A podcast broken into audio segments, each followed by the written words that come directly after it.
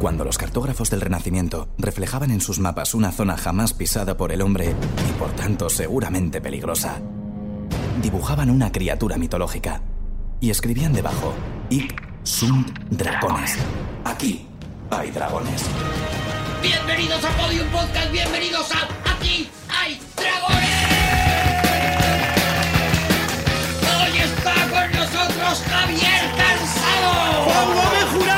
Rodrigo Cortés. Y Arturo González Campo.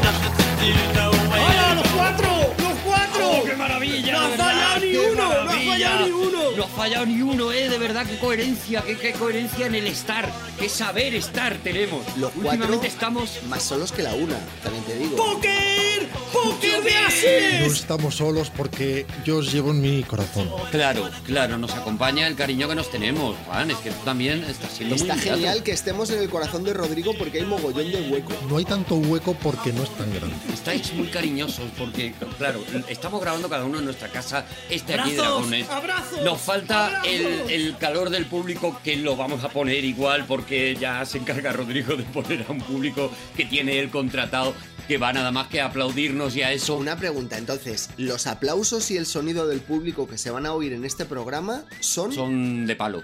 Son un poco como las risas estas de las series de la tele que es, mucha de esa gente a lo mejor mm, mm, ya falleció y siguen poniéndola. Pues va a ser un poco eso. Todo esto se está rodando en un polideportivo que recrea de forma fidedigna nuestros domicilios para que nos sintamos más como en casa. Que verdad, Estamos sentados a tres metros y medio unos de otros que verdad. y frente a nosotros hay 1500 espectadores, por eso ha habido que traer a todo el mundo a un polideportivo, Claro. porque están cada uno situado a 5 metros unos de otros. Difícil ha sido, qué difícil, qué difícil. Envueltos en plástico. Cada uno de ellos está envuelto en plástico. O sea, ha habido que forrar a cada espectador. En vainas, están envueltos en vainas. Entonces los aplausos a lo mejor no van a sonar tan fuertes. De esa, es- esa escena en- de agárralo como puedas, que van a hacer el amor y en vez de ponerse condones en los sitios donde, donde tocan, se visten de condones y después saltan el uno contra el otro que parece de humor amarillo. La ¿Es esto lo que está pasando ahora mismo? Pues efectivamente, el público de aquí hay dragones hoy en Podium Podcast son condones. Son miles de condones aplaudiendo. Esto es precioso. Eso es. Esta Y además les imagen hemos que pedido a todos que si pueden, que aplaudan y que hagan gritos un poco, un poquito como si estuvieran grabados. Eso es. Que finjan que están grabados. Que es muy difícil. Eso es difícil. Es muy difícil, es muy difícil. Es ¿Se dificilísimo. conseguirá? No lo sabemos. Después de No la realización no de, se nunca. Rodrigo, pues eh, eh, eh, puede haber magia o, o- o no, no lo, no lo sabemos todavía. Yo tenía otro tema también con, con- eh, Hoy el silbidito puede que se estire un poco, pero es que yo tenía otro tema también. Y es que llevamos ya un par de semanitas en el momento que estamos grabando esta aquí de Dragones de encierro, de, de- de- de- de estar cada uno metido en nuestra casa como hay que estar. Y yo voy notando, porque esto no lo hemos contado, nosotros sí nos estamos viendo por vídeo entre nosotros, nos estamos viendo, y yo he notado que los cabellos eh, se van eh, desmadrando. ¿Vale? Entonces, eh, voy a empezar, Javier Cansado, al que estoy viendo, voy a describir el cabello que en Javier, bueno, eh, Bueno. digamos que ocupa nada más que unas zonas muy localizadas. La barba, la barba está bien, la barba la tienes cuidada, Javi. vale. Pero arriba se te está haciendo una especie de, eh, ¿cómo lo diría yo? Unos montoncitos a los lados, digamos unas montañas a los lados que te está dando un aire de inquisición que es muy bonita, las cosas como son. Yo estoy bien, yo estoy perfecto. Tú estás como Yo nunca, estoy- tú estás como Yo nunca. estoy como nunca. ¿Sabéis que Juan acaba de peinarse? Juan se ha peinado, efectivamente. Se ha quitado los auriculares. Y por mucho que lo el intenta, pelo se el pelo se le está ondulando como una señora recién salida de la peluquería. ¿Sabes las señoras cuando tienen boda que es, que es como muy forzado, que es como nuestro público, que es fake ese, ese peinado? Que Pues tiene como un, un eco malva. Y el color es impensable, ¿eh? El color es. Ese color es inaudito. O sea, es. Porque es. se Sí, está sí, pero. tratando la cana. Sí, pero no. O sea, es pelo can- canoso, pero no. ¿Puedo describir a Rodrigo Cortés, que es el único cabello que me, que me falta por describir? Se ha caído un poco. Rodrigo ¿no? Cortés. Se le ha caído un poco el Ya pelo. eh, antes de esta situación en la que nos vemos. sobre sí mismo, digo. Ya estaba arriesgando con el tupé. El tupé de Rodrigo Cortés directamente ha saltado la valla, eh, directamente eh, eh, ha salido a la calle y no tiene ni que hacer compra ni que pasear al perro. El tupé de Rodrigo Cortés es ahora mismo, pues, eh, eh, un vergel. Ahora mismo Asilvestrado. es un vergel asilvestrado y ya está. Y esto-. Yo creo que en España, en España, el de- hablando de pelos tupidos, pelos muy tupidos, está José Merced y luego ya está Rodrigo, ¿eh? ¡Vamos con la primera contienda de piedra, papel o tijera! Y atención, Rodrigo Cortés saca un papel, Juan Gómez Jurado saca piedra y Javier Cansado ha sacado una tijera normal, o sea, Sí, no sí, sin tra- nada, no tiene, no tiene nada. No tiene nada, motor o sea, ni tiene nada, ¿no? Ha sido a lo básico, Javi. Vale, entonces hay un empate a tijeras. Sí, hay que tirar otra. ¿Empate técnico? Empate no. Yo no me no- entero, nunca me entero. No mejoras. No, a través del vídeo no, no, mejoras. Todo lo contrario, tengo más distracciones aquí. Si cada uno saca una cosa Sí. y hay tres opciones, Sí. eso es empate. Hay Vale. que volver a tirar. Hay que, hay que volver a tirar, vale. Pues venga. ¡Vamos con otra contienda de piedra, papel o tijera! Ahí hay un papel por parte de Rodrigo Cortés, hay una piedra por parte de Juan Gómez Jurado y hay otra piedra No, no, por no, parte no, de Javier piedra, tengo un Cansado. No, no, cuidado. Esto es un mazo. Ah, es un mazo. Vale, pero mi papel envuelve tu mazo. Es verdad, claro, claro, claro, es un mazo. Así que el ganador de la primera contienda ha sido Rodrigo Cortés. Rodrigo Cortés, ¿de qué nos hablas hoy, Rodrigo? Hoy vamos a hablar de pájaros.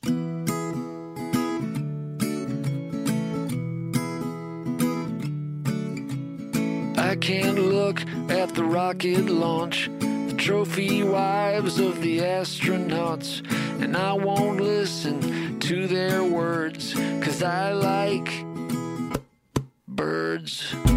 Como saben nuestros oyentes, nuestro programa tiene ya casi una tradición a la hora de hablar de películas con bichos, o para ser más exactos, con ataques de bichos. Ya hemos hablado de Cujo, la película del perrete malo. Perro muy malo. Y los leones. Señor vestido de perro. Desde luego hemos hablado, tal y como decís, de Roar, de Noel Marshall, esa peli que aún no tenemos del todo claro que lo sea, pero que sin duda existe, e incluso El Diablo sobre Ruedas, que no cuenta exactamente el ataque de un bicho, aunque un poco sí, No vale como animal, ¿eh? Sí, O sí, sí, sea, che, no. che, che. Dijimos, dijimos que era un animal salvaje. Era el demonio, el demonio. y está mucho más ligada de lo que parece a la película de la que vamos a hablar hoy, que todo el mundo se está imaginando, claro. Por hacer el sumario, Roar es una película que se puede ver o no, aunque definitivamente hay que verla para creerla. Sin duda. Cujo es una película estupenda. El Diablo sobre Ruedas, Duel, es una película sensacional. Maravilloso. Y la película de hoy, de 1963, Los pájaros, de Alfred Hitchcock, es directamente una obra maestra.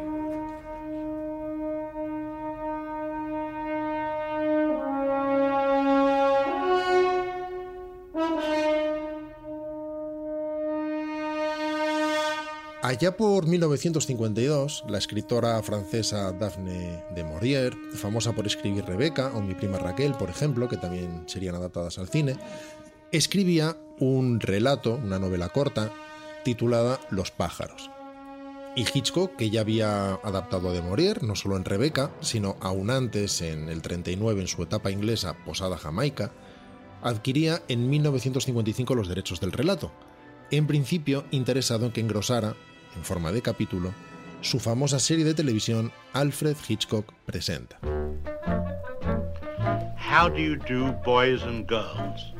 My name is Alfred Hitchcock, and I'm delighted to find that you believe in ghosts too. La opción de compra no llegó a materializarse. Nunca fue un episodio de la serie, pero Hitchcock se acordó de él cuando en 1961, nueve años más tarde, por tanto, de que de Maurier escribiera la novela y seis después de que Hitchcock firmara su opción de compra, alguien de su oficina le pasaba un titular del Santa Cruz Sentinel que rezaba algo así como Invasión de aves marinas golpean los hogares del litoral.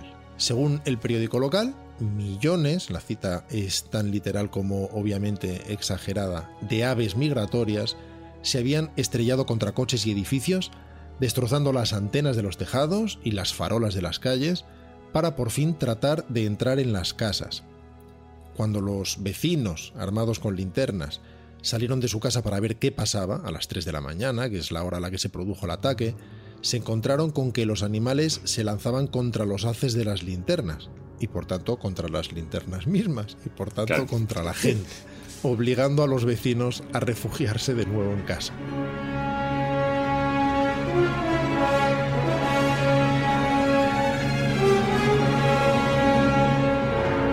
Vuestro barrio se decía cuando alguien era un poquito así, un poco golfillo, no, no, una- no un maleante, pero se decía, oh, menudo pájaro, ese es un, ese es un. Sí. pájaro, ese es un Sí. pájaro. Se decía, Sí. "Mi- mira, mira, ¿ves, decía a- y- ves al, al hijo de la Lola? Menudo pájaro. Sí, menudo pájaro está hecho. O cuidado que conozco al pájaro por la cagada, que también es una frase que a mí me marcó muchísimo porque yo no conozco a los pájaros por la cagada. Pero curiosamente, cuando te referías al pájaro en vocativo, le decías, eh, pollo.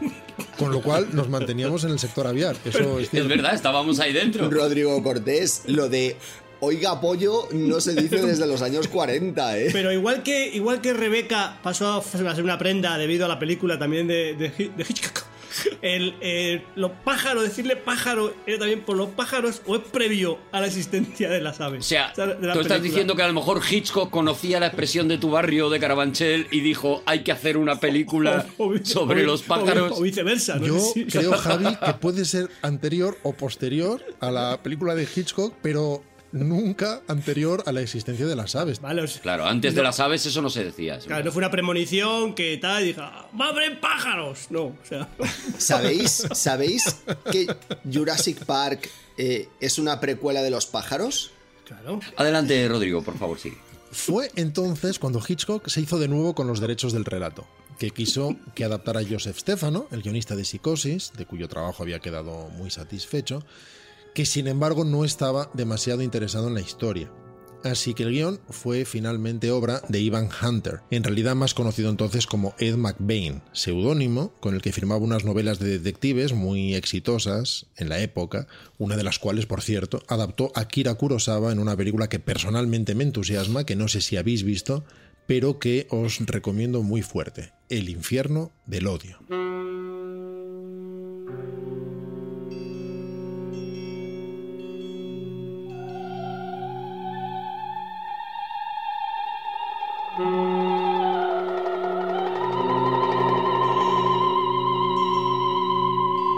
A veces se asocia a Hitchcock con el cine de terror, aunque no es en general su género, lo es más bien el suspense. Pero hay películas como Frenesí, por ejemplo, que lo rozan. Sin embargo, hay dos títulos como mínimo que sí entrarían de lleno en esta categoría. Uno sería Los pájaros, que ahora nos ocupa, y otro, desde luego, sería Psicosis. ¿Y por qué no estoy poniendo música de los pájaros? Y mm, Rodrigo, una mm, pregunta un si puedo hacerla y, y a lo mejor es extemporánea. ¿Por qué? ¿Por qué? ¿Por qué no estás poniendo música de los pájaros, Rodrigo? Enseguida lo aclararemos, pero no, no enseguida, enseguida, enseguida luego. Era extemporánea. El guion no sigue el relato de Daphne de Maurier, relato que por cierto ya se había dramatizado en un par de ocasiones para la radio, salvo en sus aspectos más generales. Hay ataques de pájaros, sí, y todo sucede en una ciudad costera, aunque de Maurier ubicara la historia en Bretaña, en Francia, y Hitchcock en la costa californiana. Por lo demás, el relato original lo protagonizaba un hombre que protege a su mujer y a sus dos hijos de los ataques de los pájaros en una casita aislada, en un cottage bretón, mientras que, como todos recordamos, la película la protagoniza una vivaz y muy bella, pero atribulada urbanita que va a la costa persiguiendo moderna, como ella sola, a un caballero.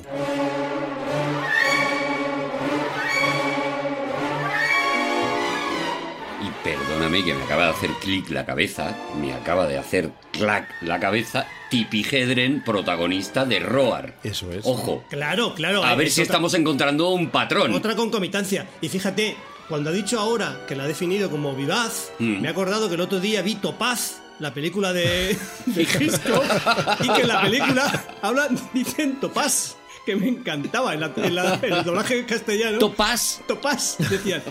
claro. Adelante, Rodrigo, por favor. Está bien que mencione Roar porque mucha gente habla de lo que sufrió Tippi Hedren en el rodaje y todo queda absolutamente diluido claro. y reubicado, recontextualizado después de la experiencia de los leones. A partir de ahí cualquier cosa que vivieran los pájaros fue suave. En todo caso, la dama, de nombre Melanie Daniels en la película, era una neófita, me refiero ahora a Tippi Hedren, una modelo que no había hecho cine, a la que Hitchcock había contratado en exclusiva unos años antes, después de verla en el anuncio de una bebida sin azúcar. El contrato era de siete años y ella creía que sería para la serie televisiva, pero se encontró con que le pedían interpretar en una prueba, junto a Martin Balsam, por cierto, nada menos, escenas de Rebeca, de Encadenados y de Atrapa a un ladrón. Finalmente, acabaría debutando, para su sorpresa, como protagonista absoluta de Los pájaros, presentada como la nueva Grace Kelly.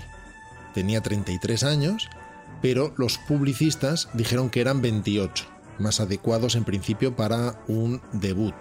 De modo que Tippi Hedren se vio obligada a mentir sobre su edad durante décadas y décadas, hasta que ya se hartó de todo y dijo cuando había nacido. Quitarse cinco años, yo creo que no, que es, no es bueno. Pero quitarse dos, yo creo que es muy, es, es muy adecuado, porque dos, dos están. ¿Te estás justificando, no, Javi? No, no, no. Yo, es que ¿Estás en- contando, estás abriendo tu corazón, Javi? Vamos a ver, en Wikipedia, cuando hablan de mí, que hablan de mí en Wikipedia, dice- dicen una cifra.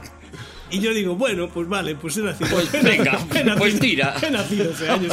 esto no hace, no hace daño a nadie. Yo creo que hay que hacer dos cosas. Yo creo que cuando, por ejemplo, esperas dos horas para hacer la digestión después, antes de meterte en la piscina, yo creo que hay que hacer una hora, 50 minutos y ya saltar con valentía. Y creo que hay que quitarse seis meses. De, de edad y que solo te sirva unos pocos meses al año. Pero es que seis meses tienes que estar muy pendiente para los seis meses. Tiene que estar muy Tienes que espabilado. estar muy concentrado, pero merece la pena. Yo sé una cosa que, com- como soy buen tuitero, sé una cosa y la tengo que soltar. Que eh, eh, el personaje en esta película que hace Tippi Hedren se llama Melanie y que por eso su hija se llamó Melanie Griffith, por, en homenaje a este personaje, ¿no? No es exacto. Vaya, Eh, Pues mira, igual que un tuitero, lo único que sabía está mal. Bueno, No es exacto, solo porque Melanie Griffith tenía ya cinco años cuando se hizo la película. Pues igual, igual, igual que Javi No, cuando se pero- estrenó Los pájaros. Pues soy el tuitero perfecto. Se cambió el nombre porque se llamaba Roberta y le pusieron Melanie. Y no creas que lo sé porque me sepa todos los datos de todos los actores del mundo, sino porque es relativamente conocido que Hitchcock le regaló a, a Melanie, que se acercó al rodaje, una muñeca que replicaba exactamente a su madre, a Tippi Hedren. Además, en una caja de madera que parecía un ataúd. Así que fue un regalo, en fin, inquietante como mínimo. Pero creo Pues que me voy a callar el resto de tu sección, Rodrigo. Adelante. En cuanto al caballero, de nombre Mitch Brenner, interpretado por Rod Taylor, Hitchcock llegó a pensar en llamar a Cary Grant, como otras veces, pero mm, llegó a la conclusión de que su desorbitado sueldo no estaría justificado en esta ocasión, en que las estrellas de la película debían ser el mismo, Alfred Hitchcock, y los pájaros. Después de considerar la posibilidad de llamar a Sean Connery, con quien más adelante, por cierto, rodaría a Marnie, la ladrona, acabó decantándose por Rod Taylor. Me gusta porque dicen Marnie, la ladrona, como si hubiera hecho dos Marnies. Marnies, la normal. Marnie, la honesta. Marnie, la cazadora. Desde luego me encanta porque hay cosas que van siempre en la posición explicativa y suenan a posición explicativa, no importa cómo la digas. Tú dices Marnie, la ladrona, y, y suena a eso. La primera parte era Marnie no llega a fin de mes y luego hicieron Marnie la ladrona. Que también es con Tippi Hedren, claro. Claro que fue Tippi Hedren también, la madre de Melanie Griffith. La buena. En cualquier caso, esa aclaración pareció necesaria en España porque el título original era simplemente Marnie. Marnie. Y acabó decantándose, como os decía, por Rod Taylor, un actor, por cierto, que por lo menos a esa edad era asombrosamente parecido físicamente a Robin Williams. Oh, I'm Popeye the Sailor Man. I'm Popeye the Sailor Man. La música tampoco va mal para la localidad donde transcurre la película, Bodega Bay, que es donde se producen los ataques de los pájaros.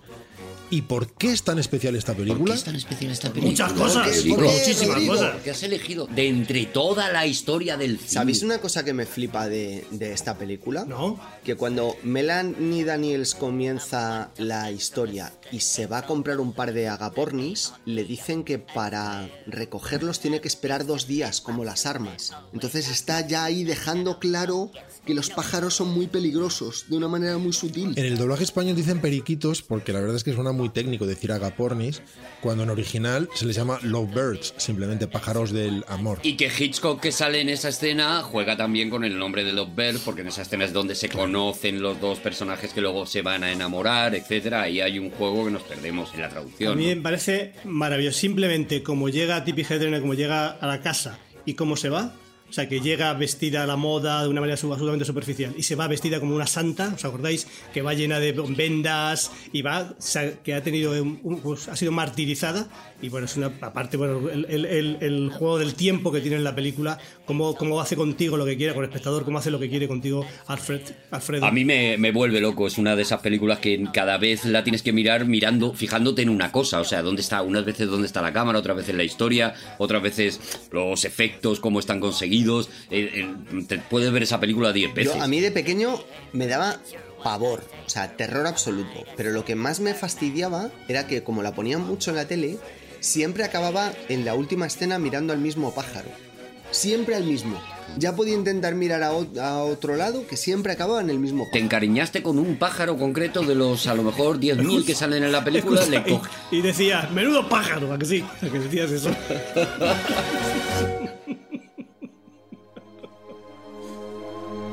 La película gestiona la tensión con mano maestra. Tiene un inicio casi de comedia sofisticada, muy moderno, y como tan a menudo sucede con Hitchcock, sugerentemente sexual, con dobles entendidos. Y no se sabe muy bien cómo, Hitchcock va amasando una atmósfera cada vez más sólida de incertidumbre creciente, de, de tirantez narrativa, basada muchas veces en el silencio. Acordaos que esto empieza de esa forma tan ligera, incluso esa escena tan maravillosa al principio cuando ella va en coche a Bodega Bay y en cada curva los dos pajaritos se van inclinando Maravilla. en la dirección contraria a la curva. Nada permite prever que todo va a acabar así. Bueno, en realidad muchas cosas, el título, el cartel, pero en fin. el- que, lo, que lo sabes. se gestiona mucho el tiempo. El primer ataque, de hecho, muy leve, cuando la gaviota le roza la frente, cuando ella está cruzando en barca el, el lago, no se produce hasta pasado ya el minuto 25. Y el segundo, transcurrido otro tanto, en torno al minuto 51. Así se las gasta Hitchcock, que confía más en la anticipación, en el amasado de la tensión, que en la explosión que igualmente llegará. En ese sentido es ejemplar la escena del ataque a la escuela, por ejemplo, puntuado por esa especie de salmodia que cantan los niños, que es la tonada popular que estamos oyendo de fondo, llamada Riseldy Roseldy, una variación americanizada de una canción folclórica escocesa que se llama We Cooper of I. Tengo, tengo una pregunta que haceros ahora que, que Rodrigo menciona la, la canción de los niños. ¿No sucede que cuando en una película de terror hay una determinada atmósfera, si escucháis voces infantiles, un canto infantil, una nana, de repente todo se convierte en algo absolutamente inquietante? Te mueres de miedo, si te habéis mueres de miedo. respondido que sí a la pregunta anterior, ¿sabéis de dónde nace todo esto? de los villancicos y los centros comerciales en, en Navidad. Antes de que expliques de dónde viene esto, tiene un efecto muy distinto porque generalmente eso da miedo por la contraposición de escuchar lo más inocente del mundo en un contexto ominoso. Y eso hace que un niño en un pasillo mirándote Claro. eh, de forma perturbadora resulte especialmente inquietante porque es la inocencia pura y por lo tanto se de- descabala la lógica. Sin embargo, en este caso se usa de un modo distinto, que es directamente inocente porque el contexto es el propio y los niños son los débiles. Aún así, es muy interesante lo que estás diciendo y estamos ansiosos de saber cuál es su origen. No, le- le- era una pregunta real. Porque de verdad. Es que nunca las hace reales, Juan, las hace retóricas. ¿eh? No, no, Sí. no, normalmente, normalmente eh, no, eh, mm, bueno, pues suelo conocer las respuestas a las preguntas, pero esta no, no, de verdad, De la vida. de la vida. Para una vez que hace una que no sabe y no se la hemos sabido responder. Recordad en todo caso esta escena en la que se ve a Tippi Hedren fumando pacientemente fuera de la escuela mientras un par de cuervos se posan inadvertidamente para ella, no para el espectador, detrás de ella en un parque infantil. Y luego otro par, sin que el personaje de Melanie sea consciente. Hasta que ve como un ave cruza el cielo, mm, seguimos la mirada de Melanie, seguimos el vuelo del ave que se aproxima desde la lejanía hasta posarse en el mismo parque donde de repente hay reunidos centenares de cuervos. Recordemos cómo entra luego a por los niños, cómo los hace caminar en silencio, muertos de miedo, hasta que los pájaros inician su ataque y los niños asaeteados a picotazos tienen que huir despavoridos. Para esta secuencia, Hitchcock, por cierto, rodó escenas adicionales. No todo lo hizo en Bodega Bay, donde, donde rodó la escuela, en realidad en Bodega, que es una localidad a unos kilómetros, sino que en estudio colocó a los niños sobre una gran cinta de correr ante una retroproyección, atacados por cuervos que eran en realidad marionetas de mano y un par de aves entrenadas. La escena fue muy compleja de rodar, porque había tres filas de niños y a menudo se caían los primeros arrastrando al resto, como en un- una partida de bolos. Llevó varios días conseguir los planos deseados de forma correcta. Lo rodearon todo de colchonetas, en fin, nadie se quería poner el primero. Normal. Los planos generales, que no se me olvide mencionarlo, se rodaron en un colegio que tenía fama de encantado y en el que el equipo no se sentía nada a gusto, aun cuando estaba vacío, sentían que estaba plenamente concurrido. En cuanto Hitchcock se enteró, se reafirmó que quería rodar en él. Si el colegio estaba encantado, también él.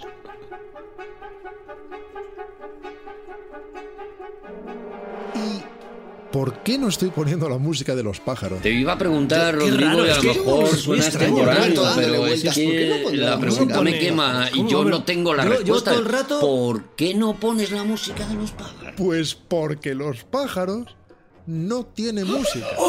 Pero, ¡Tras! eh, ¡Me das un ¿en bálpito, sea el señor! Por consejo, parece ser, del propio Bernard Herrmann, Más que el dado. compositor habitual de Hitch, que está, sin embargo, acreditado en la película como consultor sonoro. Eso te iba a decir. Tiene la no música de Bernard Herrmann. Ese es el tema, o sea, la, no música. Hitchcock es adorable, por Dios. Creo que está malito. La película, insisto, porque creo que podría no haber quedado claro, no tiene música, solo los sonidos de los pájaros, diseñados de un modo muy especial, por métodos electrónicos pioneros específicamente para la película. La producción del sonido es de Remy Gassman y Oscar Sala, que son los reyes de un instrumento que vamos a definir, porque para hablar de todo esto vamos a tener que mencionar dos técnicas distintas.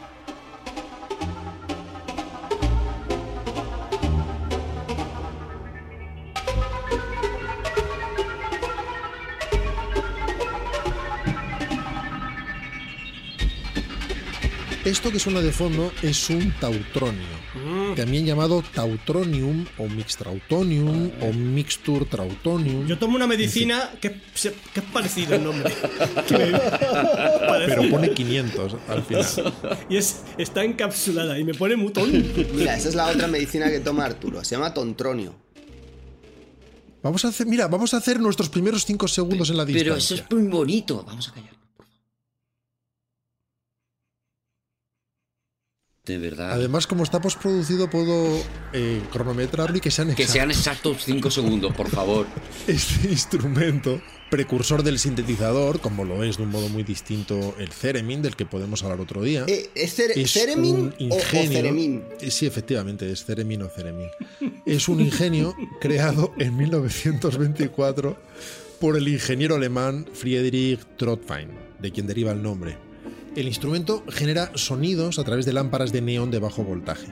La altura de las notas se consigue presionando un punto a lo largo de un cable montado sobre un raíl. A la vista parece una mezcla entre un órgano y una centralita telefónica. Es realmente curioso. Y a quien oímos interpretar esta música es el alemán Oskar Sala, físico y compositor, virtuoso del tautronio, a quien Hitchcock llamó para hacer uso de este instrumento en la película. La otra técnica es la siguiente. Combinaron unidades de reverberación hechas con resortes y placas con un Ecoflex. El Ecoflex es un estándar en los 60, ahora está muy modernizado, pero en los 60 era el estándar para conseguir efectos de delay, de eco, por Ah, decirlo de un modo poco riguroso. Ecoflex, me pega. Una cinta magnética sin fin, en bucle, registra un sonido, el sonido que sea, en una grabadora, que tiene dos cabezales. Uno de grabación, que está fijo, y otro de reproducción, que puede desplazarse. Así se pueden registrar repeticiones, ecos, que pueden ajustarse en el tiempo, hacerlos muy seguidos, superponerse incluso o separarse mucho, lo que se desee. Lo normal es usarlo para duraciones cortas, porque de lo contrario el siseo de la cinta magnética va creciendo y creciendo hasta crear un efecto parecido al viento. Normalmente muy molesto, no tanto en este caso para crear de forma electrónica sonidos muy perturbadores de aleteos y graznidos. Aún así, para no ir muy lejos con este siseo, usaron múltiples Ecoflex que reproducían con delays programados diferentes sonidos de pájaros.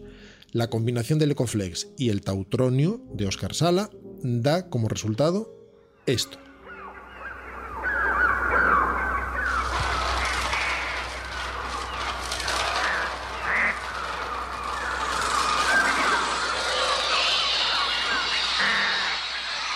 En cuanto al sonido, lo tenemos ya claro.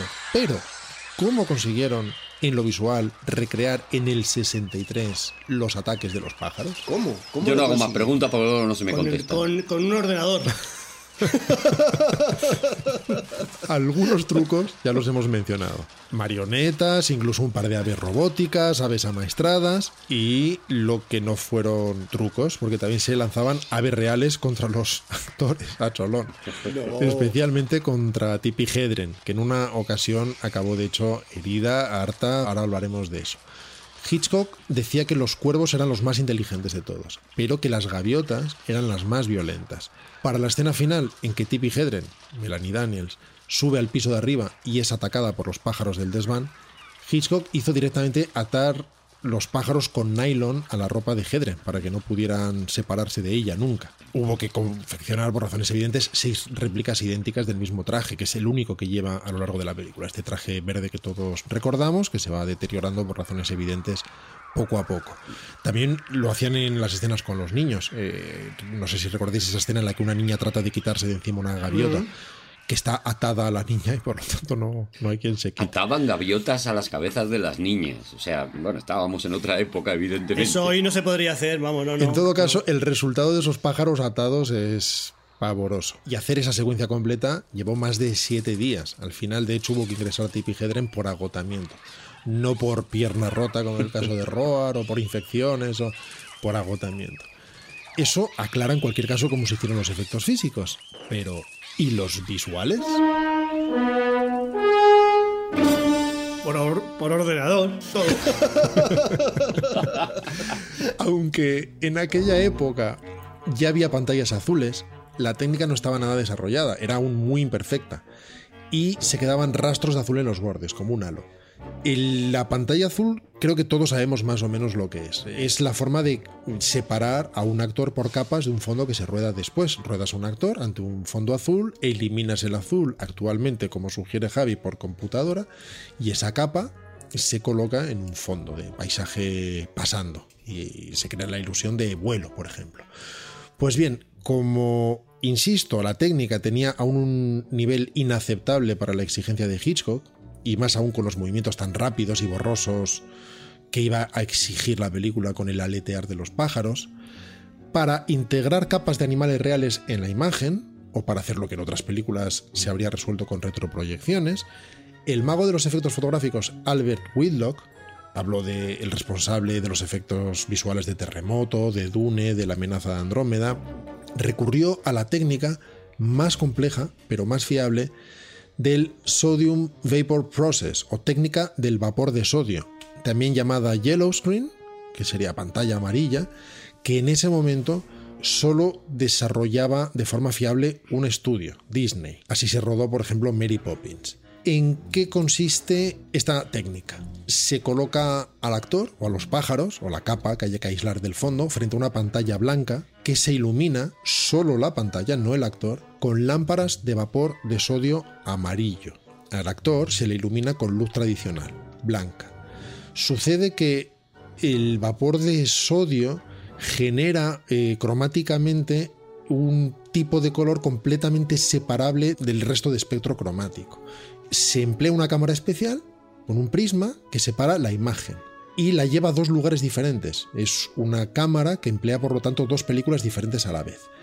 Una de ellas registra solo lo que il- ilumina la lámpara de vapor de sodio, es decir, solo el amarillo, por lo tanto el actor se convierte en una silueta negra que no impresiona la película, que no afecta a la película, se queda sin revelar, por decirlo así, y a la otra película va la otra imagen que separa el prisma, que es lo contrario. No le afecta el vapor de sodio y queda solamente el actor perfectamente registrado Mm. Y el fondo queda negro, sin impresionar también, es decir, sin velar. Eso permite tener las figuras completamente separadas y poder después colocar al actor sobre otro fondo o al revés. O rodar el fondo con esa película sin impresionar y entonces solo se impresionará la parte de la película en la que no está el actor, con lo cual le podremos ver a lo mejor conduciendo un coche, moviendo muchísimo las manos como le gusta a Javi, pero mm, detrás se- que ve- veamos como que se mueven las cosas, ¿no? Eso es, sirve tanto para cosas normales, que serían normalmente con retroproyección en el caso de Hitchcock, como es eh, los planos iniciales de Tippi Hedren en la barca. Ella está en un estudio, en una barca, y después se rueda por separado el fondo y se junta de este modo. O sirve también para tener capas de pájaros y colocarlas encima de imágenes. Entonces, en varias de las escenas, los actores están reaccionando como si estuvieran siendo atacados y después se añaden los pájaros a posteriori. Los, los la cuestión es que en el 63 se conseguían resultados muy, muy difíciles de explicar. Eran combinaciones de muchas técnicas. Acordaos, por ejemplo, de ese plano que aún ahora sorprende por su perfección, de la gasolinera desde el aire, que recién ha explotado, y cómo las gaviotas empiezan a entrar en cuadro planeando el próximo ataque. Es un plano que, que homenajeó, por ejemplo, Zack Snyder en el principio de la soberbia magistral El Amanecer de los Muertos, recordaréis. Así es. Pero claro, para conseguirlo hubo que combinar muchas técnicas. Esto ya es más, más, más difícil de contar. Pero por un lado, en los propios estudios Universal rodaban la gasolinera.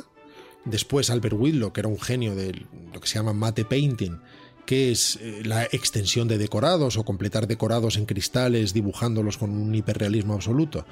Creó eh, Bodega Bay alrededor para que pareciera que ese plano era real, no estaba en los estudios Universal, sino que esa gasolinera estaba rodeada de casas. Es absolutamente hiperrealista. Y después, con las técnicas del vapor de sodio, se colocaron a las gaviotas, que además había que conseguir que estuvieran a una distancia determinada de la lente, con alimentos. Para conseguir los ataques de las gaviotas, usaban muchas veces carne cerca de la lente. Les encantaba algunas de las variedades de aves, lo- el, el trigo con whisky, por ejemplo. Qué, qué listas. En fin. Qué Yo, eh, pájaros. cuando, fíjate, ahora que hablas, hablas de, has mencionado varias veces el sodio, yo cuando estudiaba me daba mucha rabia, muchísima rabia, porque eh, cloro, Cl, bromo, Br, sodio, Na. Y yo decía, pero ¿cómo puede ser el símbolo del sodio que debería de ser SO? Porque ya, ya lo dice la palabra, sodio. Qué ganas de complicar. Recuerdo a los queridos oyentes y al público aquí no presente en el, en el polideportivo que, que tú eres químico No, no, de, no. de formación, ¿no? Estudié química, pero no, no, no, no sé química, no acabé la carrera. De formación es físico, porque es, es de lo que está formado. Huesudo. ¿Sabéis por, sabéis, por, sabéis, por cierto, sabéis que en el. Bueno, lo sabéis, claro. En el AVE proyectan, proyectan películas. El- el- cuando viajas en el AVE. lo sabéis que. sabemos. Había un rumor, y sí. hay- y Querías que te prohibida- lo preguntáramos, Javi. ¿Proyectan Está- películas en el AVE, Javi? Y sabéis que está prohibida desde siempre poner los pájaros. Dijeron en, dijeron en el AVE. qué? por en el AVE nunca se pondrán los pájaros. Escuchad una cosa.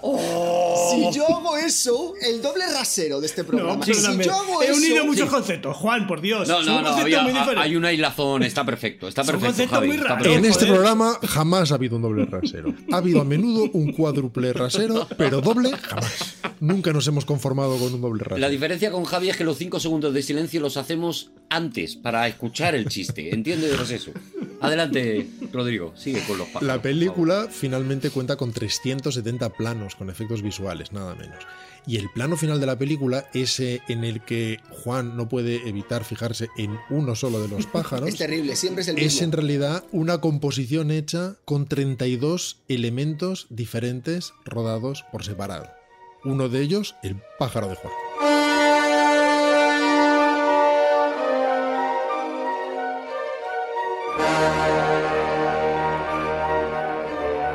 La película fue un gran éxito en los cines y también en su emisión en la NBC, cinco años después, cuando se convirtió en la película con más audiencia de la historia hasta ese momento, hasta que Love Story le quitó el récord cuatro años después. Y habría sido un gran éxito en el AVE si la ley permitiera su proyección. Se barajaron varios finales posibles. Uno de ellos habría mostrado el Golden Gate de San Francisco completamente invadido de pájaros, cubierto hasta arriba.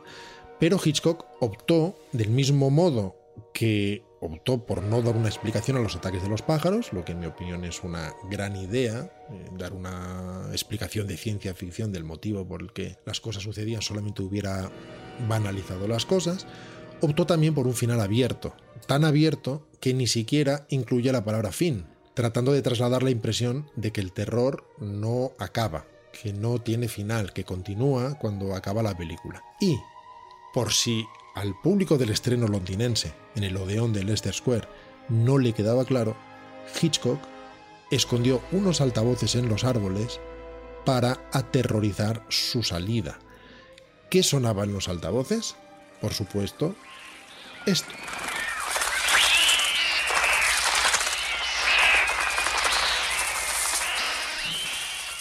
Eh, eh, Juan, solo una pregunta. ¿Cuántas veces has visto los pájaros, Juan? Seis, siete veces. Seis, siete veces. ¿No le has puesto nombre al pájaro? ¿No le has cogido cariño? ¿No tienes alma, Juan? El pájaro se llama Tontronio. ¡Seguimos en Aquí hay dragones! Oh, mira, mira, mira. El, el- el público, el público envuelto en plástico, ¿cómo está? Está enloquecido, de verdad. ¿pod- ¿podríamos, ¿podríamos decir que este público ha sido grabado con Ecoflex? Dilo, dilo. Este público ha sido grabado con Ecoflex. Con Ecoflex, con Ecoflex, con Ecoflex. Y este es el público que va a presenciar una nueva contienda de piedra, papel o tijera. Y atención, Juan Gómez Jurado saca una piedra y Javier Cansado saca una garra. Es No, una no, especie no, de, de no. garra, ¿no? ¿Qué es? Brócoli. He sacado brócoli. Piedra contra brócoli, yo ahí Piedra, ya... no, piedra gana brócoli seguro, lo destroza. Lo destroza. Juan Gómez Jurado, adelante con el tema de hoy. ¿Qué Pues yo os voy a hablar de cine. Oye, una, una pregunta, ¿recordáis cuál fue la primera película que visteis en un cine? Sí, La que Yo también. en el cine, de la primera de la que tienes conciencia o la primera que viste, porque la primera que viste no te acuerdas. Yo la primera No, me dicen que fue Dumbo, pero por no me acuerdo. yo la primera que vi fue Tarzán y su hijo. Y flipaba porque decía Tarzán Boy y el que venía era el niño. Y luego lo que me marcó de todas maneras, sobre todo, fue un cartel que había en la entrada, porque era en Níscar, que es un pueblo de Valladolid, Mm. un cartel de King Kong, de la antigua, la de Sotheby Cooper. Sí, Y me flipó aún más el cartel que Tarzán y su hijo. claro. La del 33, ¿no? Yo vi, eh, ya que estoy involucrado, yo vi eh, El hijo de Espartaco, la primera película que tengo consciencia de haberla visto. Que era una, una película que se basaba en que de- Espartaco había tenido un hijo, que, que, es, que es el hijo de Espartaco, que es la Claro, película como su propio de nombre Kubrick. indica. Tiene un hijo, la, la chica se ha quedado embarazada y va a tener un hijo de Espartaco, el cual muere. Pues el hijo de Espartaco este, hizo una película italiana, que es, no la recomiendo. Un pepino. Oye, pero ah, Entonces todos hemos visto películas de hijos para inaugurar. Es verdad. es verdad. yo la, la primera película que vi en un cine, y os prometo que esto es, que no es un gag, os prometo que es verdad, la primera película que vi en un cine fue Annie. Bueno, Pero- ahí tus padres Me eligiendo muy dejaron bien. las cosas claras desde el principio. Yo se la vi en una noche de Reyes, un 5 de enero. Pero una, una pregunta. eh, lo, que- más, que, más que la película, me importa quién os llevó, ¿os acordáis? Vamos, hombre, yo lo puedo decir valientemente. Mis padres. No, yo fui con los amigos del barrio, ¿eh? Tendría yo como 7 u 8 años, sí, sí. Íbamos niños, los niños solitos íbamos al cine, estaba cerca de casa y nos íbamos Se al tiene cine. como una relación especial con, con esas primeras, esas personas que te llevan al cine las primeras veces. Pues hoy va a ser un día de inicios y de primeras veces.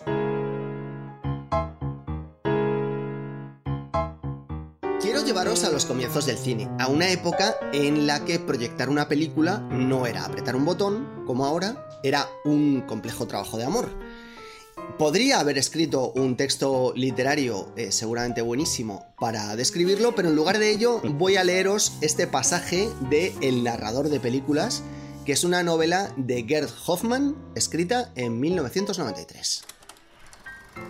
En aquellos años llovía en cada película, aunque la acción tuviese lugar en una habitación cerrada. Eso se debía a que la cinta estaba estropeada por el roce de los dedos de quienes la manipulaban. Nosotros aplicábamos terciopelo negro al canal de deslizamiento para frenar la velocidad, pero incluso así se dañaba el celuloide. A ello se añadía el envejecimiento de los rollos. No era la vibración del proyector lo que hacía temblar la imagen. Tampoco era la respiración de la gente. Era el latido del corazón del narrador de la película que lo vigilaba todo. Que sepáis que el cine mudo, en los inicios del cine, eh, no era mudo de verdad, simplemente no tenía un sonido que acompañase a las imágenes. Pero en las salas de cine había un ser humano que ejercía de banda sonora, de doblador, de director de efectos especiales y de cualquier otra cosa a la que le alcanzasen las manos. Esa persona era el narrador. Y de su trabajo, interactuando con el público, dependía en muchas ocasiones que la película cobrase de verdad vida. Y en ningún país eh, del mundo alcanzó mayor importancia y renombre la figura del narrador que en el Japón de principios de siglo.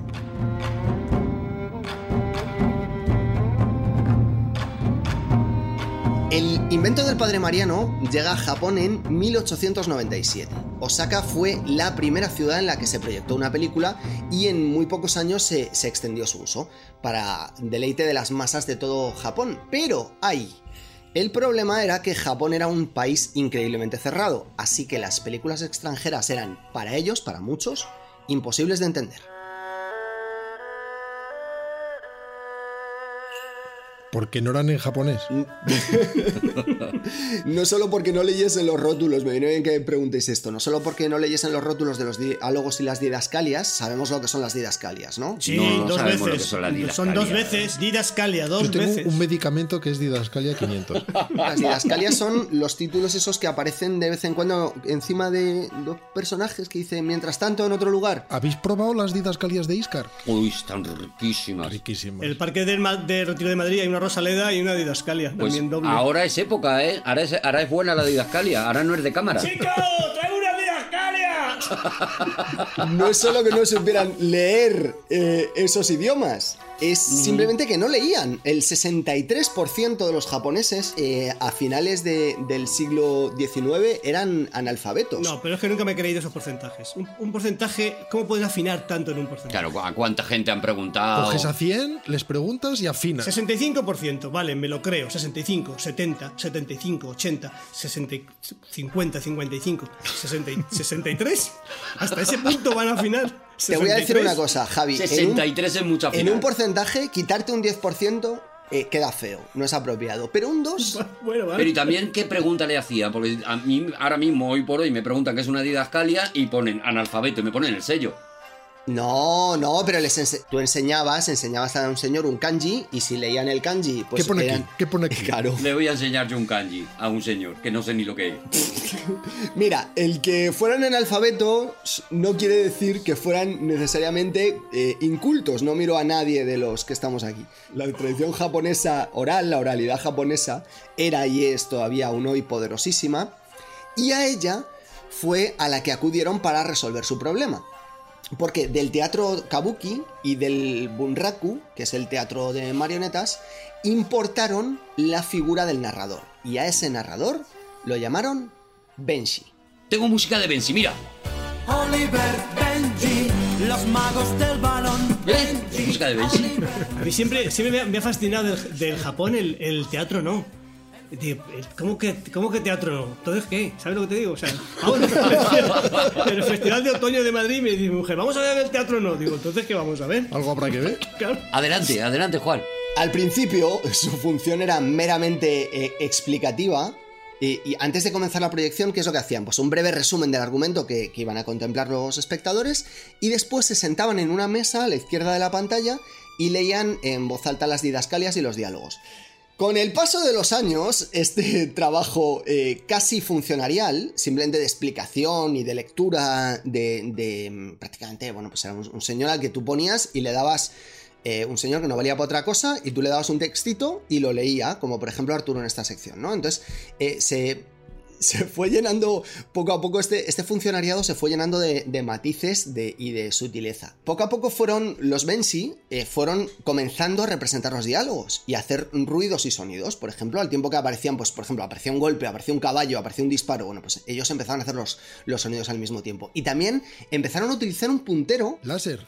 En- no, era un puntero de madera, con el que señalaban eh, cuando necesitaba que el público se fijara en un detalle. Por ejemplo, en la escena final de los pájaros, eh, seguro que hubieran señalado a mirad este pájaro. Mirad este que es- pájaro siempre que veáis la película. Cuando claro. necesitaban, por ejemplo, que el público se fijara en un detalle crucial, ¿no? Un personaje apareciendo por detrás, etc. Recordemos que la gente tenía que ser educada también en el, en el hecho de ver cine, porque era un arte completamente nuevo y lo damos como algo eh, hecho, sabido, interiorizado, porque hemos crecido eh, viendo cine, pero había alguien que era el, el que te explicaba, el que te introducía en este arte cinematográfico, ¿no? Incluso también llegaron a tocar un, un instrumento y, de repente, todo cambió.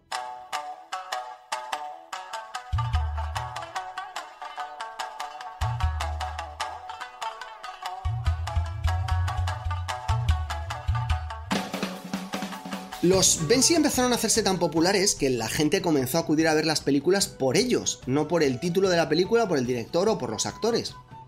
Y comenzó también la especialización. Por ejemplo, unos Bensi se especializaron en los Gendai, que son las películas contemporáneas, y otros en los Jedi, que son las películas de época. Aquí- Hablamos, ah, Juan, hablamos de qué época estamos hablando. ¿Ya había cine sonoro o seguíamos, seguimos en el mudo? No, no, no, estamos, estamos en, en, en- en el año 1900, que es cuando Sí, arranca ya la... Era la- 1985 y lo que hacían es quitarle el sonido a la película Vamos a porque ver, no tenía a ningún interés. Vamos a ver. Y eh, salían estos señores no que recuerdo- tan apañados, no que eran las- más famosos que los Me actores. tomáis el pelo, pues sois muy bromistas los tres y hacéis bien, pero ahí no sé. Pero cada uno a su manera no- y con su rasero. Con su rasero correspondiente, pero no sé, recuerdo si es en Indonesia, no sé qué archipiélago, no sé dónde, qué isla, no sé dónde es.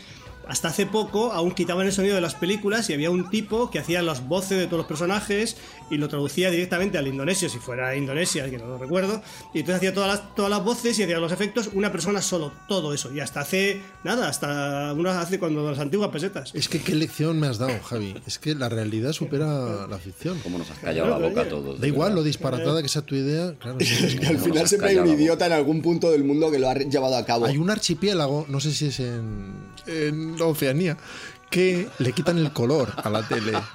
Y entonces llegan los de la tribu con botes de pintura, bueno, son pigmentos en realidad. La tribu de los y daltones espolvorean se llaman. y espolvorean con soplidos de colores la pantalla. Daltones y mazmorras. En, en una mazmorra os encerraba yo. eh, eh, ojalá más confinamiento para Sigue, vosotros. Juan, sigue, sigue. Nos tienes en- enganchadísimos, de verdad, Juan. Este arte, que se llamaba Setsumei, se dividió en dos eh, escuelas. Setsu y Mei. El Setsumei es la narración que hace el Bensi. Ah, De sexo Y- no tengo. ¿Te meto una? ¿Te meto una de Setsu? Sí, puedes meter una de sexo. Adelante.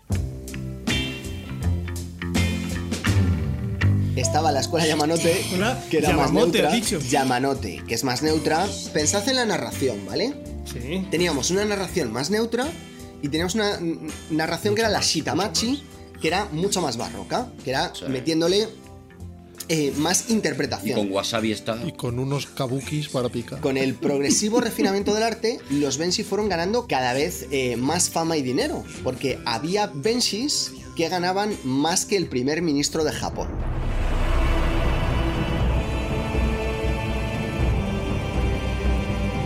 Y por fin eh, llegamos a la persona de la que os quería hablar hoy.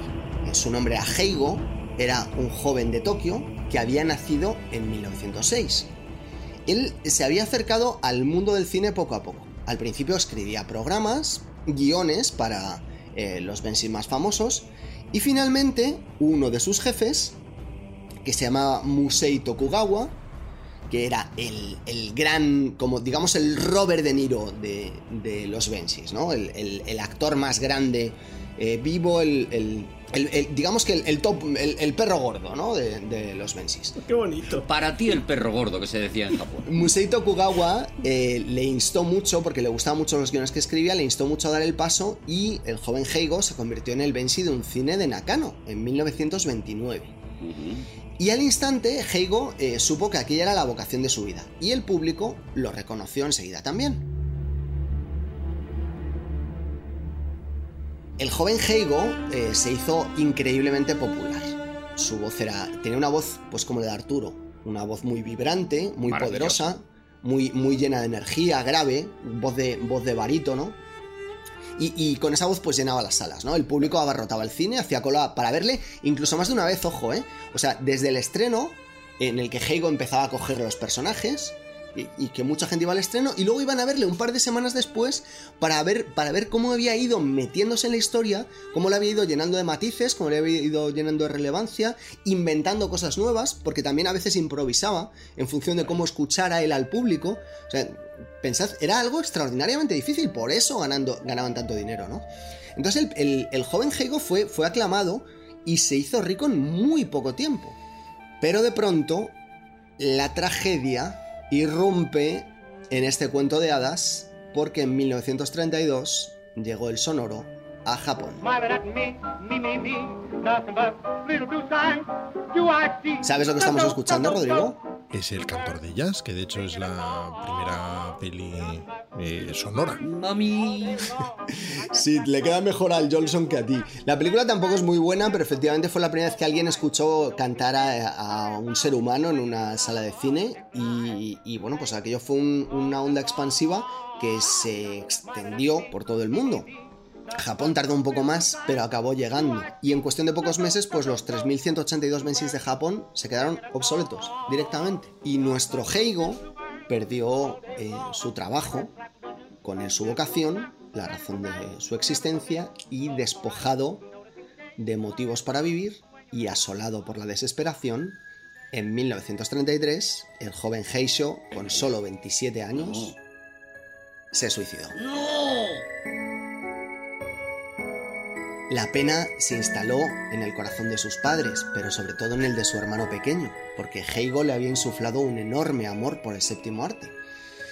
Así que el hermano de Heigo quiso seguir sus pasos y meterse en el mundo del cine sin demasiado éxito. Cinco años después de la muerte de Heigo, mm, su hermano se encontró en un rodaje con el gran Musei Tokugawa, el que había sido mentor de su hermano, y no se conocían, pero Tokugawa le reconoció enseguida. Se acercó al joven, que a la sazón era ayudante del director, y le dijo, Te pareces mucho a tu hermano, aunque él era negativo y tú positivo. Y este muchacho se quedó muy impactado por aquel encuentro y decidió entregarse aún con más fuerza al cine en memoria de su hermano, convencido y quizá esperanzado de poder algún día hacerle justicia. ¿Cómo te llamas, muchacho? le preguntó el gran Tokugawa antes de despedirse. Mi nombre, señor, le respondió el muchacho, es Akira Kurosawa. ¡Hala, qué giro! Entonces el hermano de. de, de- O sea, y el, y el, y el Busei este, el primer, el Busei, es que no me acuerdo el nombre. Benji. el. Benji, Benji, El Benji, Benji. el Benji. El Benji, o sea, el Benji le cascaba, le pegaba a este, a Akira Kurosawa, porque era hermano mayor, ¿no? O sea, le pegaba. Claro, seguro Fíjate. que le daba capones. Oye, maravillosa la historia, me ha vuelto loco, me ha estallado la cabeza con el final. Muy qué bonita giro. historia. Y yo creo que a partir de ahora veremos campeones de otra manera. Yo creo que sí, que a partir de ahora, exactamente. Solo te voy a pedir, Juan, si puedes repetir el apellido del mentor de, eh, de Akira. ¿Tokugawa? ¡Seguimos en Aquí hay dragones!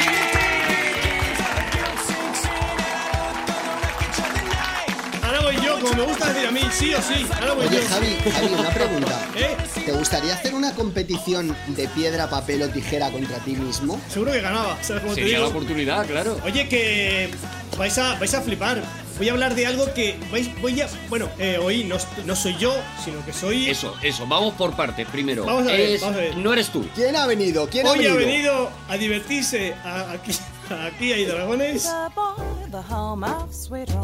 Mi favorito, para mí mi favorito. El mejor. Vale, pues hoy, hoy, amiguitos, hoy Savoy va a hablar de esto.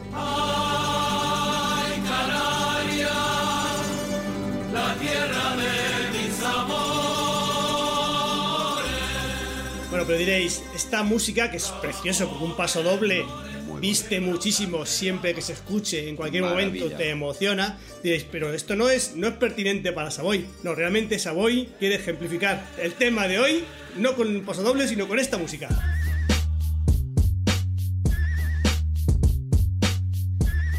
Pero esto no es muy Savoy. Cuando viene Savoy yo, yo pierdo, pierdo Yo el creí norte. que podía confiar en Savoy. Así como es Erezado es un atrabiliario. Cerezado no te puedes fiar de él, pero es verdad que Savoy como charlatán del swing, yo pensaba... Savoy siempre ha sido serio. Vamos a ver, vamos a ver, lo que pasa es que charlatán, vamos a ver, de acuerdo, a lo mejor no, no os parece muy pertinente, pero Savoy, el charlatán del swing, está al día y escucha música también al día, por Vale, favor. vale, está abierto, está abierto a, a otras, a, a- a- a que le filtren otros estilos, vale. Bueno, pues esta música está para ilustrar de lo que voy a hablar hoy, que va a ser de la conquista de las Islas Canarias.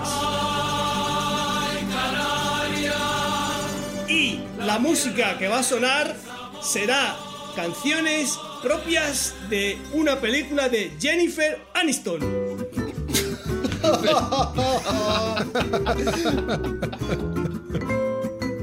Arturo, lo que pasa que voy a necesitar de tus, de tus capacidades. Quiero que me, haga, que me hagas un quizás sabías y un quizá no sabías. Sabes ¿vale? que lo bordo, eh, Javi, que no tengo ningún problema en hacerlo y embellecer con eso el programa, claro que sí. Vamos a hablar de la conquista de, de las Islas Canarias por, por Castilla. Bueno, empezó siendo Castilla y acabó siendo España porque duró casi 100 años la conquista. O sea, cuidado con esto. Me acabo de comprar un libro que estoy leyendo, bueno, que acabo de leer y que es muy chulo.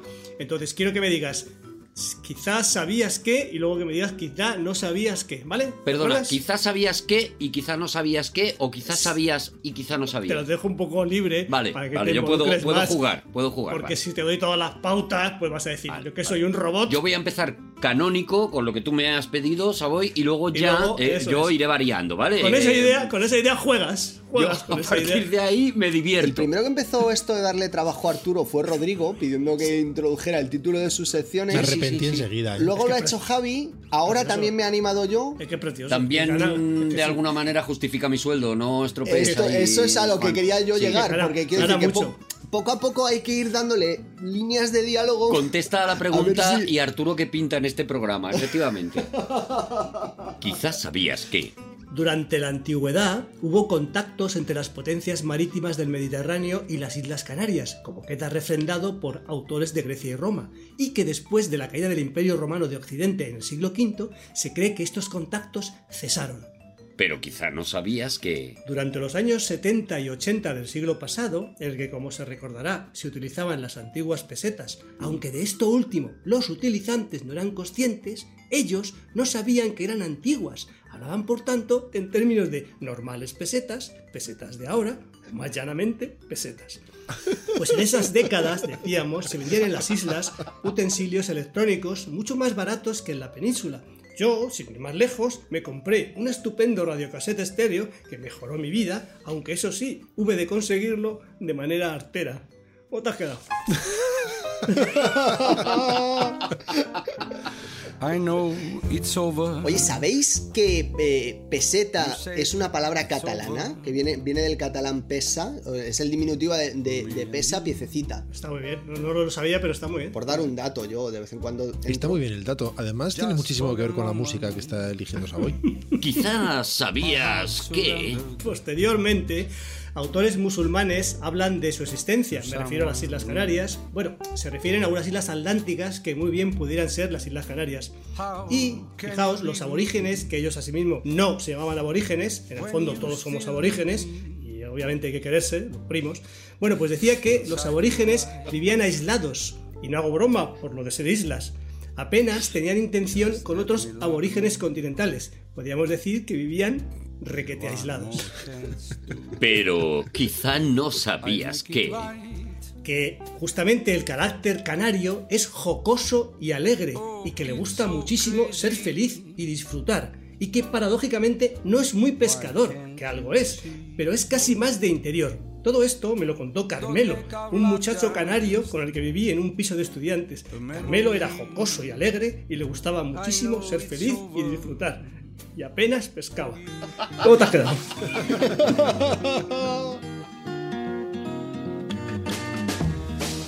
Esto sí que es una música de una peli de Jennifer Aniston, diría Sí, yo. es ¿eh? casi al final. ¿Te va, te va mejor? Yo creo que es un gran tema para empezar. Es una canción muy muy bonita de Simon Garfunkel y suena muy bonita esta acústica y estas armonías de las dos voces. Quizá sabías que. Es que lo haces muy bien. De verdad es que es algo- Lo he hecho jocoso, lo he hecho jocoso Es esta que vez. estamos todos muy admirados. Est- estás abundando demasiado en la escuela Shitamachi, ¿eh? Perdón, perdón, adelante. Después de la pérdida de los territorios cristianos de Oriente Próximo finales del siglo XIII, las potencias económicas mediterráneas, Aragón, Castilla, Génova, Venecia, Portugal, admitiendo a Portugal y Venecia como mediterráneas con un criterio amplio, buscaban un camino hacia Oriente que evitara los territorios musulmanes. Lo buscaban por África y por eso aparecieron por las Canarias. Pero quizá no sabías que. Bueno, si lo sabías, y es que canario es una palabra polisémica, como la mayoría de las palabras, excepto aquellas que hacen referencia a las partes de un buque, y que además de natural de Canarias, perteneciente o relativo a Canarias, dicho del color amarillo muy intenso, además decía es el pájaro, que pásmate, como yo me he quedado al enterarme, es un pájaro de 13 centímetros de longitud, tiene un canto melodioso y es originario de las Islas Canarias, por eso se llama canario. ¿Cómo te has quedado? Es que siempre la, la lengua es que nos depara una sorpresa. Es magnífico. pero sabíais, o sea, o sea, ¿veis? o sea, cuando, por ejemplo, dices, canario es de las Canarias y, gil- y el jilguero, De Gilgueria, De Gilgueria, claro. Gilgueria, África, De Gilgueria.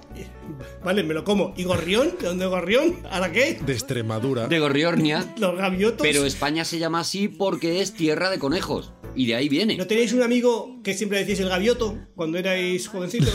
No, ¡Ay, ay, ay! siempre había un chino, pero gaviota. No, no sabéis lo que me pasó el otro día, porque yo abrí el, el ideal de, el ideal de Jaén, que es un periódico que yo de vez en cuando Es el abro, mejor que hay, ¿eh? Es óptimo. Está sublimado. Es del que yo bebo. El ideal. y veo la portada. Y entonces en la portada aparece un delincuente que está siendo capturado eh, por la policía, lo, se lo llevan a rastras de, de su casa por la calle, en, en estos tiempos que corren, fijaos. Mira, también era de interiores. Y entonces el titular a cinco columnas era Por fin atraparon al banano. El banano. El banano y su banda. Tengo todos sus discos. Entonces, claro, yo in- inmediatamente eh, hice una captura de pantalla de- del ideal y se la mandé a Arturo y le dije, oye, ¿este es tu banano? Y me contestó Arturo, no, no, es franquicia. Hay un banano en cada parque. Veo lo vuestro. Hace poco hubo una, una, una- unas reyertas, unos, unos líos entre bandas, y una de las bandas se llamaban Los Mantequilla. Y dices, vamos a ver qué, qué- qué- qué- qué impones tú. ¡Hostia! ¡Han venido los Mantequilla! ¿qué? Enemigos acérrimos de los mermelada. Claro. Pero oh, vamos a hacernos de una banda. ¿De qué banda? Vamos a hacernos de los Mantequilla. Por favor. Pero chicos, eso todo depende del contexto cultural. O sea, por ejemplo, tú en, en los primeros años del siglo pasado, si tú decías que va a venir el sacamantecas, te cagabas de miedo. Y luego estaba el cojo mantecas. Bueno, a lo mejor te puede dar miedo por el colesterol. Dice, uy, tiene grasa, grasa saturada. Bueno, pero claro, miedo, miedo. Y luego también estaba Los Mantequilla interpretan grandes éxitos de la tele. ¿Los enemigos de los mantequilla son los triglicéridos? Quizás sabías que. La primera visita documentada a las islas es la de un navegante genovés. Caray con los genoveses. ¿Cómo navega esta gente? Estos sí que pescaban. Si son nada, es una, si es una ciudad de nada. Bueno, fue a principios del siglo XIV, ¿vale? El nombre de este, de este personaje era Lanceloto Malochelo. Sí, hombre. Habiendo varias teorías acerca de este personaje, desde que Lanceloto dio nombre a la isla de Lanzarote, que bueno, no es extraño, si fuera dicho, por ejemplo, hubiera dado nombre a La Gomera, entonces ya sería un poco más, más complicado. Habría más polémica. Dio nombre a Lanzarote hasta que no existió ni siquiera. Fue, entre otros muchos navegantes, uno de los que, de, de- de otros muchos de los que buscaban a dos hermanos genoveses que eran Ugolino y Bandino Vivaldi. Según mis averiguaciones, no tiene nada que ver con el eminente compositor. Pero quizá no sabías. que Antonio Vivaldi siempre agradeció vivir en un clima continental y que tenía una pesadilla recurrente en la que vivía en un clima tropical y no se le ocurría sobre qué componer. ¿Cómo te ha quedado?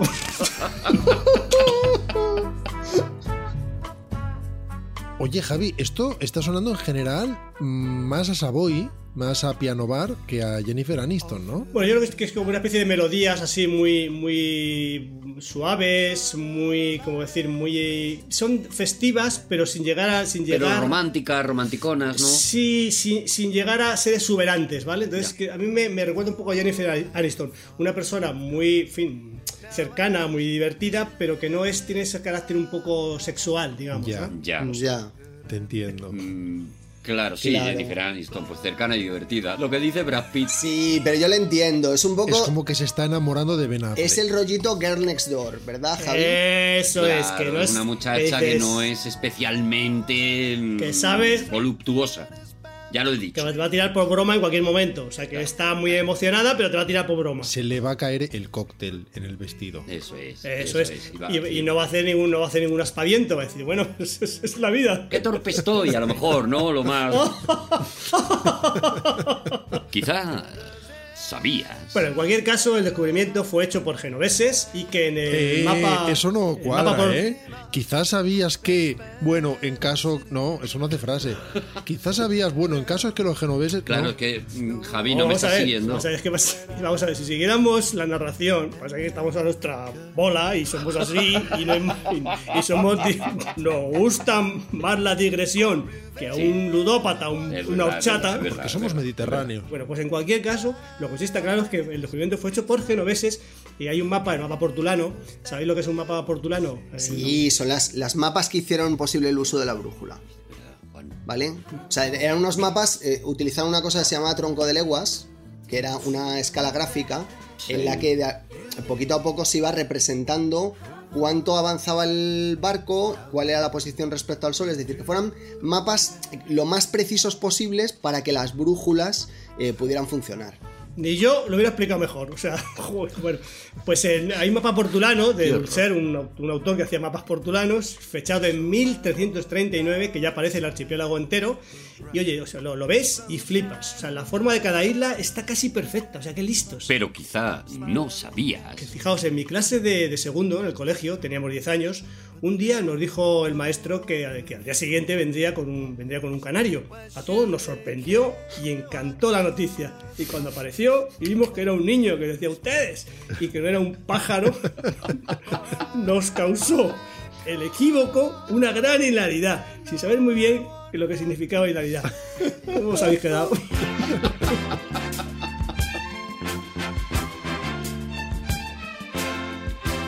Quizá sabías. Necesito un pulmón artificial, o sea, de repente eso era... Eh, lo he hecho despectivo. Qué apatía, ¿no? Así es como lo dice el banano y otros miembros ilustres de mantequilla. Estoy intentando jugar, que sean varios personajes. Te está saliendo súper bien. ¿No te ha gustado? Sí, sí, sí, sí, sí. Sí, sí, es genial. Sí, sí. Quizá sabías. que el Papa Clemente VI en 1334 le entregó las islas y le nombró monarca al francés Luis de la Cerda, hijo de Alfonso de la Cerda, Como todos los franceses, por otro lado. Juan. cuya familia, eh, la línea dinástica, estaban en, el- en la línea dinástica del trono de Castilla. O sea, fijaos qué gente tan principal. O sea, menuda gente. Bueno, pues esta gente tan importante se apellaban de la Cerda, de la Cerda. Menudo- Menudo colegio que les debieron dar. Menudo Y AGB. fíjate, y fíjate que siendo tan importantes se podrían haber quitado simplemente una letra. Por ejemplo, ser de la CERD. Fíjate qué bonito, de la CERD. Claro, de repente suena CERD, guay. ¿verdad? Pero quizá no sabías. Bueno, vamos a ver. Cada Sí vez se las está más entregó. cerca del ictus. Sí se las entregó y le hizo monarca, pero con un pequeño detalle. Que primero tenía que conquistarlas. O sea, el Papa le dijo, vamos a ver, te doy, o sea, que siempre se dice, te doy las Islas Canarias, pero tienes que conquistarlas. Es como si yo digo, ahora, por ejemplo, a Juan, digo, Juan, te voy a regalar Estados Unidos. Esto- bueno, esto, fíjate qué, qué ambicioso. Juan, te doy, te nombro rey de Estados Unidos. Que fíjate, Vale. ni, siquiera, ni siquiera tiene reinado, que se sor- sorprendería. Claro. Que tú llegaras un día allí por, por, por Washington. Tienes que como- cambiar el orden constitucional, todo. Resultaría chocante. que soy, ahora soy el rey. Y dices, pero tú tenías que conquistarlos y no te veo. Bueno, y lo que pasa es que para conquistar las Canarias tenía que pedir ayuda a Aragón y a Portugal. O a Portugal. Y le dijo al Papa, de eso nada. Fíjate, el de la cerda le dijo a- al Papa, a Clemente, a Clemente VI, dice, de eso nada, monada. Fíjate qué bonito. ¿Cómo, cómo- cómo os habéis quedado? Quizá sabías. Hubo muchas expediciones para conquistar las islas. Entre otras, hubo unas mallorquinas. O sea, tiene gracia que las Baleares hubieran conquistado las Canarias. Entonces, la primera expedición, Fetén, ya la buena, fue por parte de Castilla en 1393, en la que no solo buscaban un buen botín, como es lo razonable de la época, también intentaban explorar en previsión de una posterior conquista. Que como sabemos, por la existencia de esta sección, que se titula La conquista de Canarias, y porque además lo sabemos, simplemente cuando dan el tiempo, vemos Canarias, cuando dicen tiempo de España, dicen Canarias, está ahí, o sea, se supone que tuvo, lu- tuvo lugar esa conquista, tuvo lugar. Pero quizá no sabías que la temperatura media de Canarias es 17,4 grados centígrados y que el récord de asistencia a una actuación de Famino y Cansado es en Las Palmas, al aire libre, en la playa de las canteras, gratis para el público, que fue una auténtica pesadilla y un fracaso estrepitoso, pero no por el desempeño profesional de esta simpática pareja cómica, sino porque a los 10 minutos del comienzo saltó la alarma, no olvidemos que estábamos al aire libre, saltó la alarma de un banco que estaba adyacente y estuvo parando y sonando toda la función. Pero vamos, que era gratis, o sea que... ¿Cómo, cómo- cómo- cómo os habéis quedado? Quizás sabías Estamos, estamos acabando, se nota, ¿eh? La conquista comenzó en 1402 y no se concluyó, fijaos, hasta 1496.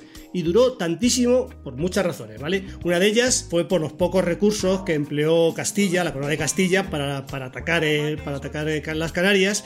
Y otra cosa también muy importante fueron los, los guanches. Los guanches eran los habitantes de la isla de Tenerife, que luego se, luego se por antonomasia, los guanches fueron todos los, todos los, los habitantes de Canarias. Guanche, pues si no lo sabéis, significa hombre de aquí, que digo, vale, no os habéis vuelto loco.